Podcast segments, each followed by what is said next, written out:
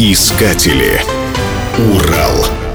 Родиной российского паровоза является Нижний Тагил. А основными конструкторами сухопутного парохода, так в те годы называли паровоз, считаются Ефим Алексеевич и его сын Мирон Ефимович Черепановы. Возможно, из-за поразительного сходства молва часто называла их «братья Черепановы». Идею сухопутного парохода Черепанова подглядели в Англии. Владелец заводов Демидов, озабоченный падением спроса на уральское железо, отправил мастеровых за границу, чтобы те разведали секреты производства. Однако британские промышленники сразу признали в русских механиках шпионов и на заводы, а уж тем более к чертежам не допустили. То время в Англии уже действовала первая железная дорога, построенная Джорджем Стефансоном в 1830 году. Линия протяженностью около 40 километров соединяла Ливерпуль и Манчестер. Паровозы Стефансона повезли по ней первые грузы и первых пассажиров. Нигде в мире ни паровозов, ни железных дорог тогда еще не было. Но Черепановым было достаточно только увидеть чудо техники, знаменитую ракету. Так назывался паровоз Стефансона, чтобы понять, что именно его не хватает российскому производству. По возвращении в Россию уральские умельцы приступили к работе. Поначалу изобретателей ждала неудача. Котел паровоза плохо нагревался и не производил необходимого количества пара. Кроме того, паровоз никак не хотел давать задний ход. Но русская смекалка победила технические трудности. Черепанову увеличили количество дымогарных труб в котле. Проблема нагрева была решена. Движение задним ходом удалось добиться с помощью механизма, состоящего из эксцентрического колеса, приводившего в движение паровые золотники, клапаны направления подачи пара в цилиндр.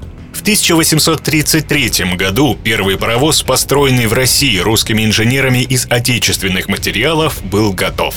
В августе 1834 года он пошел по чугунным колесопроводам, так тогда назывались рельсы, проложенным по полю от Выйского завода до Медного рудника. Длина пути составила чуть более 800 метров.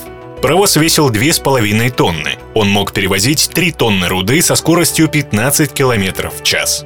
Машинистом паровоза был один из создателей Мирон Черепанов, а первыми пассажирами 40 смельчаков из толпы зевак. Уже во время испытаний первого паровоза в разработке был второй, который должен был стать больше и значительно мощнее. Через полгода второй паровоз Черепановых был пущен по рельсам.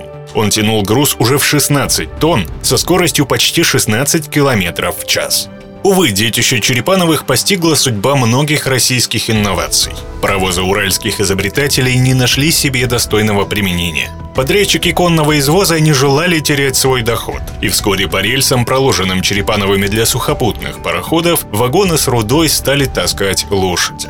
Известие о строительстве первой в России железной дороги под Петербургом Черепановы переживали тяжело. Ведь прокладывать рельсы империя пригласила иностранных инженеров, а паровозы покупались в Англии и Бельгии. Чтобы обратить внимание на отечественный паровоз, Черепановы построили его модель для промышленной выставки в Петербурге. Но заинтересовать своим изобретением там никого не смогли. Эта модель хранится в Музее железнодорожного транспорта в Санкт-Петербурге. По ней и по сохранившимся чертежам в 1949 году была изготовлена точная копия первого российского паровоза, которая сейчас стоит недалеко от вокзала в Екатеринбурге.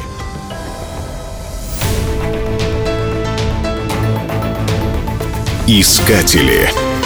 Урал.